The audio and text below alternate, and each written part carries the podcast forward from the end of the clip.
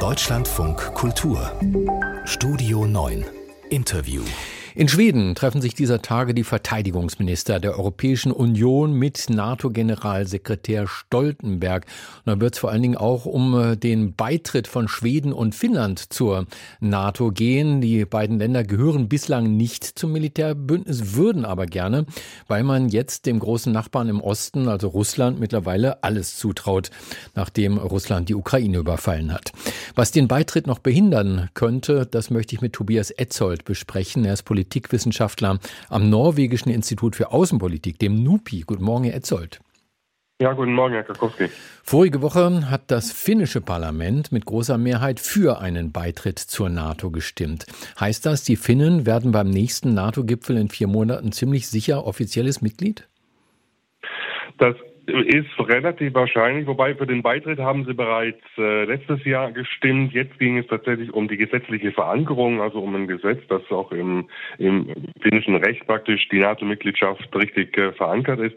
Allerdings steht im, Stimme, im finnischen Fall auch noch die Zustimmung, die Ratifizierung des NATO-Beitrittsantrags von zwei Mitgliedern, nämlich der Türkei und Ungarn aus.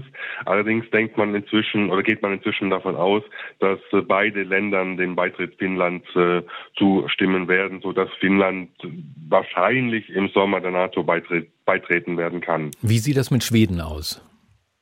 Ja, im schwedischen Fall ist es etwas äh, komplizierter. Man muss sich eben nochmal in Erinnerung rufen, dass äh, die Türkei bereits letztes Jahr im Sommer, nachdem beide Länder ihren Antrag auf Beitritt zur NATO eingereicht haben, Bedenken geäußert haben, vor allem wegen der Unterstützung beider Länder von äh, kurdischen Organisationen, Terrororganisationen aus türkischer Sicht wie der, wie der PKK und syrischen kurdischen Organisationen.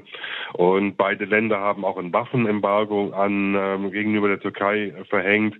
Und deswegen hatten die Türken damals erstmal ein, ein Veto eingelegt. Man hat sich dann auf ein Memorandum geeinigt, auf einige Punkte, die Finnland und Schweden abarbeiten müssen. Und die Türken sind inzwischen der Ansicht, dass Finnland die Bedingungen in Anführungszeichen erfüllt hat, Schweden aber, aber noch nicht. Und äh, deswegen ist es im Moment noch nicht klar, ob die Türkei, also das türkische Parlament, auch den schwedischen Beitrag, äh, Beitritt gutheißen wird. Und dann gab es auch noch diese Koranverbrennung in Stockholm von einem Provokateur. Seitdem wurden die Gespräche zwischen Schweden und der Türkei über Wochen ganz ausgesetzt. Redet man denn inzwischen wieder miteinander?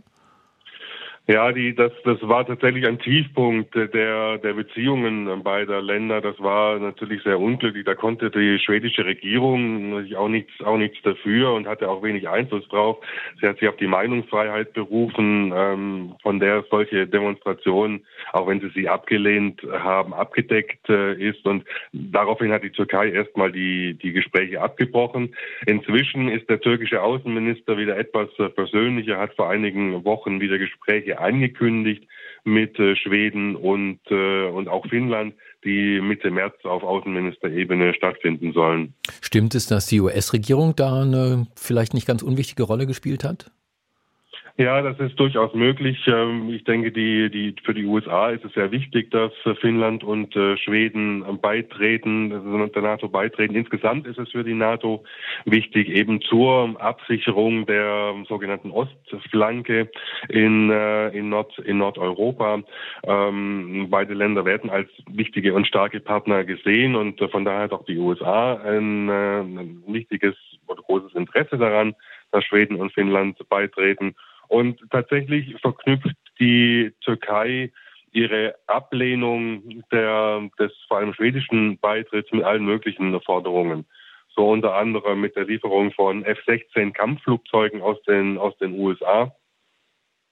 Will also nur dann zustimmen, wenn die USA F-16 Flieger ähm, liefern. Und die USA hat es jetzt umgedreht und gesagt, naja, schaut mal, wenn ihr weiterhin den Schweden und den Finnen den NATO-Beitritt verweigert, dann verschwindet bei uns die Unterstützung, ähm, euch F-16 zu liefern. Und das kann natürlich dann wiederum Druck auf die Türkei ausliefern. Mhm. Es geht also auch hier um Interessen.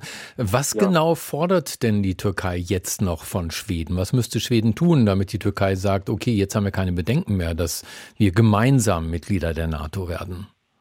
Ja, Also es geht, das steht auch in diesem Memorandum von letztem Jahr, um die Entsagung jeglicher Unterstützung für kurdische Terrororganisationen.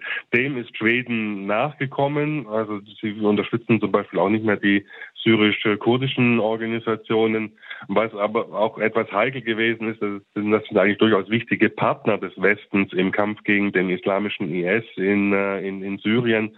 Dann geht es noch um die Aufhebung des Waffenembargos gegenüber der Türkei. Das ist im Prinzip auch erfüllt. Es geht jetzt vor allem noch um die, um die Auslieferung von, äh, von kurdischen, in türkischer Sicht Terroristen aus Schweden an die Türkei. Da tut sich Schweden mit schwer, zumal es sich äh, dabei tatsächlich teilweise um Menschen handelt, die die schwedische Staatsbürgerschaft inzwischen angenommen haben.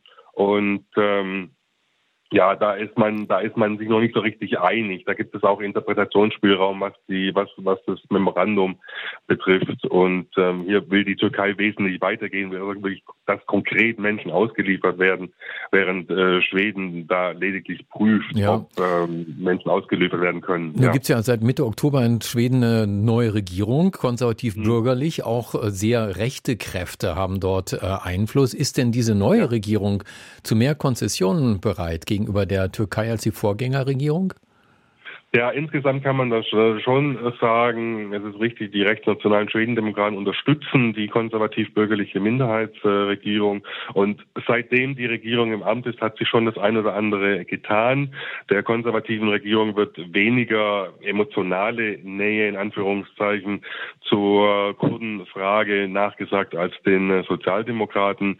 Und zum Beispiel die Entsagung der Unterstützung von kurdischen Organisationen, ähm, das ist tatsächlich wirklich ähm, ja, äh, unter den Konservativen eher einmalig gewesen. Da waren die Sozialdemokraten dagegen. Was ist mit dem großen Erdbeben in der Türkei mit über 50.000 Toten? Seitdem ist die Türkei sehr auf weltweite Unterstützung angewiesen. Wird das eine mhm. Rolle spielen bei diesen Verhandlungen? Also es scheint zumindest so zu sein, dass äh, also schwedische Einsatzkräfte waren auch vor Ort in der Türkei und äh, und haben dort ähm, geholfen bei der Bergung von äh, von, von Erdbebenopfern und die Türkei scheint das durchaus anerkannt zu haben. Der der türkische Botschafter hat wohl vor kurzem in der türkische Botschafter in Stockholm hat wohl vor kurzem Rettungskräfte und schwedische Soldaten eingeladen, um ihnen für ihre Erdbebenhilfe zu danken und die Türkei merkt, sie hat auch wenig davon, wenn sie sich international isoliert, ähm, gerade auch in dieser Frage, denn sie ist tatsächlich, wie man jetzt auch wieder gesehen hat, auf internationale Hilfe und Unterstützung durchaus angewiesen und auf die Solidarität von ihren internationalen Partnern. Und da wird man sich jetzt vielleicht schon nochmal überlegen, ob es, ob es äh, auf Dauer klug ist, äh, sich da entgegenzustellen und äh, ja. Was wäre, wenn Mitte Mai in der Türkei der türkische Präsident Erdogan abgewählt wird, mhm. werden könnte. Hieße das dann, dem NATO-Beitritt Schwedens stünde nichts mehr im Wege? Ja, das ist natürlich schwer vorauszusagen, aber ich denke, man kann schon davon ausgehen, dass die, dass die türkische Opposition ähm, etwas, etwas offener ist, auch gegenüber dem Westen, auch gegenüber seinen internationalen Partnern und die Bedenken eventuell äh, fallen lässt. Möglicherweise könnte es aber auch sein, dass falls Erdogan wiedergewählt wird, er seine Bedenken ablegt, denn es wird tatsächlich oft äh, interpretiert, dass das, äh, dass eine scharfe oder harte Haltung viel mit dem Wahlkampf in der Türkei zu tun hatte, dass er den starken Mann nach innen vor allem ähm, zeigen oder heraushängen wollte. Zu einem möglichen NATO-Beitritt Schwedens, der Politikwissenschaftler Tobias Etzold. Danke für das Gespräch im Deutschlandfunk Kultur. Sehr gerne.